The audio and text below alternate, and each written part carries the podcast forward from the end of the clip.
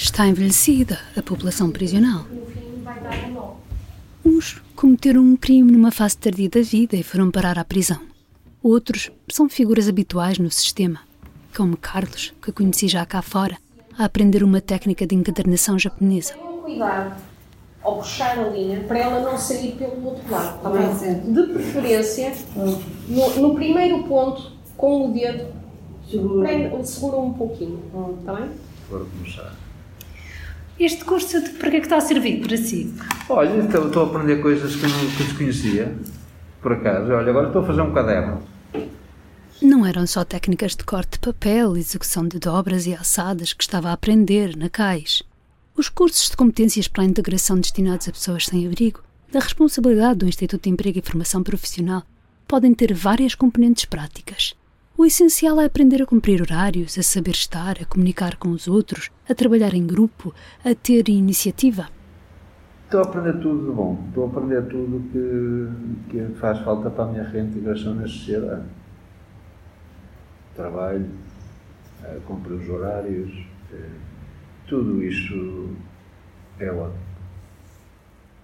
Carlos entrou na prisão aos 21 anos, saiu aos 26.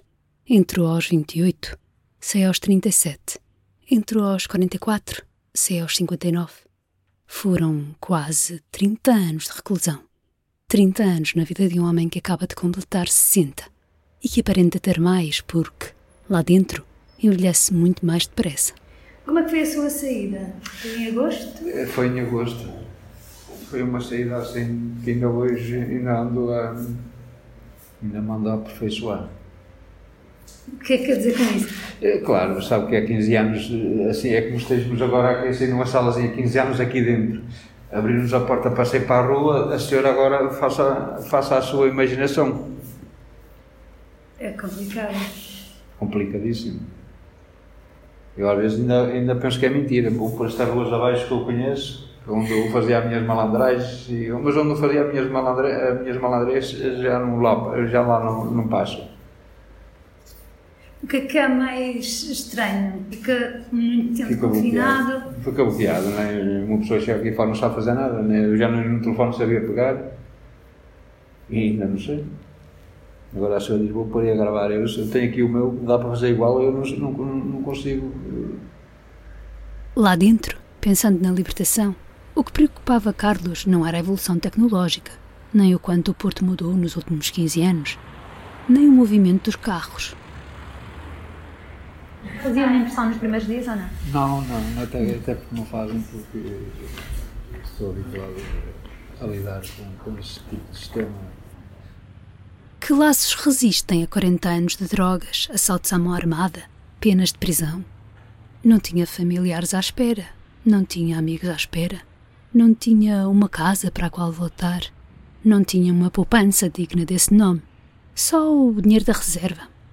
Chama-se reserva a percentagem do minúsculo salário que cada recluso é forçado a guardar para ter algum dinheiro quando é autorizado a sair uns dias, ou de vez.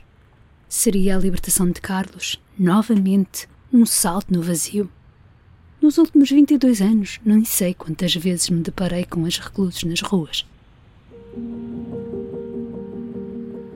Impossível esquecer Fernando, que conheci há uns oito anos. Saiu do estabelecimento prisional do Porto para a azáfama do tráfico de droga no bairro Pinheiro Torres. Dormia numa fábrica de voluta que servia de abrigo a muitos toxicodependentes e que o presidente da Câmara mandou demolir. No dia da demolição, resistiu. Atiraram-lhe gás-pimenta. Levaram-no para a esquadra. A Segurança Social arranjou-lhe um quarto. Nos tempos mais recentes, ocorre-me um jovem chamado Vítor, que conheci na primeira fase da pandemia. Irado, desorientado, junto ao bairro da Serra do Porto, omitiu que não tinha casa. Temeu que não o deixassem sair se soubessem. Ainda dormia uns dias em casa de uma amiga, mas recaiu. Estava na rua. Carlos também era assim, mas desta vez está a ser diferente. Tiveram tiveram um cuidado especial porque eu próprio pedi. É deste. Mais cuidado do que nas vezes anteriores. Sim, porque agora, agora eu avispei melhor, porque eu tive pessoas atentas que me disseram olha que a vida não é assim, tu tens isto, isto isto, era melhor seguir estas etapas, porque senão chegas lá fora e voltas, e voltas cá para dentro. E é pena. E depois então também tive lá técnicas que gostaram de mim e, e tentaram me ajudar eh, de, de, verdade. Das outras vezes não preparou também a saída então? Não, não preparei, não preparei porque era novo e, e, a minha intenção, o que trazia na minha cabeça foi aquilo que, que me levou lá dentro, eu que o trazia na cabeça. É, chegar cá fora, tentar arranjar uma arma e para, para, começar outra vez. Agora não, agora já sei, já sei que, mentalizado que não era para voltar lá para dentro. E como tal, prometi às vítimas. Carlos fala muitas vezes nessa promessa que fez na barra do tribunal. Feri uma bancária num assalto, numa, numa bala perdida dentro do banco e, e fiquei com tanta pena que não estava em mim, estava todo em excesso de drogas, de álcool, e eu fiz essa jura a mim mesmo e a, e a esta senhora que por isso não ia cometer mais. E por eles é que eu, e por mim, não é? Só, só, é só para o meu bem. Comecei a investir em mim. O pouquinho que ganho, olha, vou comprar uma roupinha, o telefone novo, e, e, quando andava nessa vida tinha, mas não tinha nada. E assim, olha, pouquinho, dá para tudo com roupinhas, com, com, com calçadozinho e, e depois tive a AMI que, é uma, uma grande instituição que me ajudou, depois tive aqui a, a CAIS também e todos eles ajudaram a recuperação porque se não fosse eles eu já estava outra vez lá dentro. O estabelecimento prisional de Passos de Ferreira fez o requerimento do rendimento social de inserção para que Carlos tivesse um mínimo de subsistência e articulou-se com o Núcleo de Planeamento e Intervenção Sem Abrigo do Porto para lhe garantir uma vaga no alojamento temporário. Uma técnica da Fundação AMI foi à prisão entrevistar Carlos. O abrigo noturno não é para qualquer um. Suzete Santos, a diretora, guia a visita. Pronto, em relação à estrutura, ela foi criada para dar resposta a uma faixa da população que não estava protegida ou que não estava tão bem protegida que eram os homens em idade ativa em fase de integração profissional e que já estavam livres de consumos ou que até nem nunca tiveram consumos. E havia os albergues, mas que apanha tudo, pessoas com consumos, estava a misturar muito. Antes de nos mostrar os quartos do abrigo noturno, Suzete Santos leva-nos ao refeitório, à sala de estar, à lavandaria, à área de engomar. Sim, porque nós temos cuidado durante o tempo que eles estão cá, de também os sensibilizar para a questão da imagem, não é? Portanto, eles são o que são, mais aquilo que demonstram ser. Portanto, esta, a história da mulher de César não precisa ser só séria, também tem que para ir em entrevistas, tem que ter uma boa apresentação e, portanto, também trabalhamos com eles essas questões. Limpos, asseados e muito bem cuidados. Por isso, também proporcionamos os meios todos. Quando se pede a Carlos que mostre o seu sítio favorito, primeiro escolhe o pátio, onde costuma fumar o seu cigarro. É para nós aqui apanhamos um bocadinho de ar e. Sol? Sim. Depois, o quarto, que partilha com duas pessoas, e a sala onde senta a ver televisão com os outros. 27 para uma televisão só, não é? Pronto. Vai buscar a chave do armário para mostrar o maior tesouro que ali tem guardado.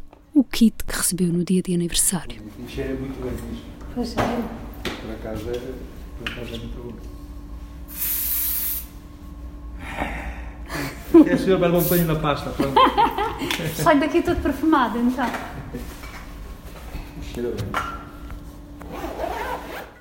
O Núcleo de Planeamento e Intervenção Sem Abrigo do Porto atribui-lhe um gestor de caso, uma técnica de uma das entidades parceiras, a Benéfica e Previdente.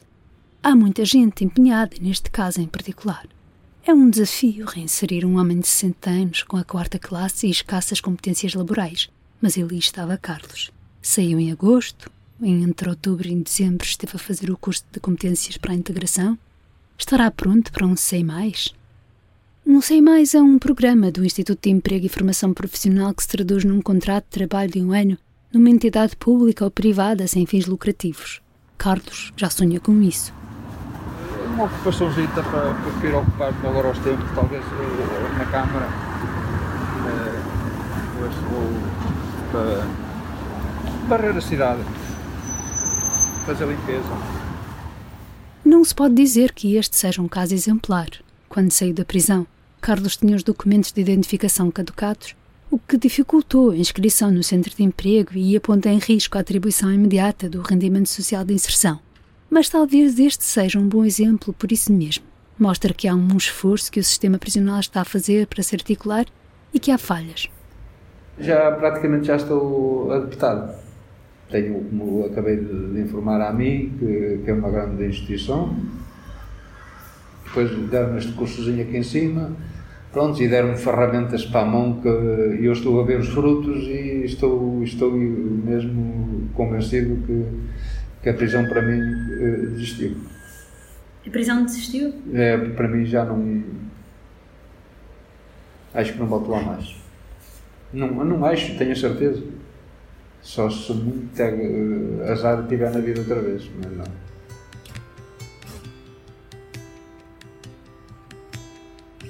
Dentro, entre grades, o mundo também muda.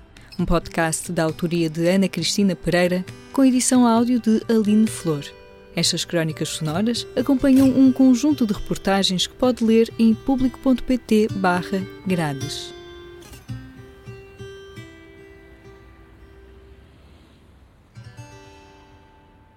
O público fica no ouvido.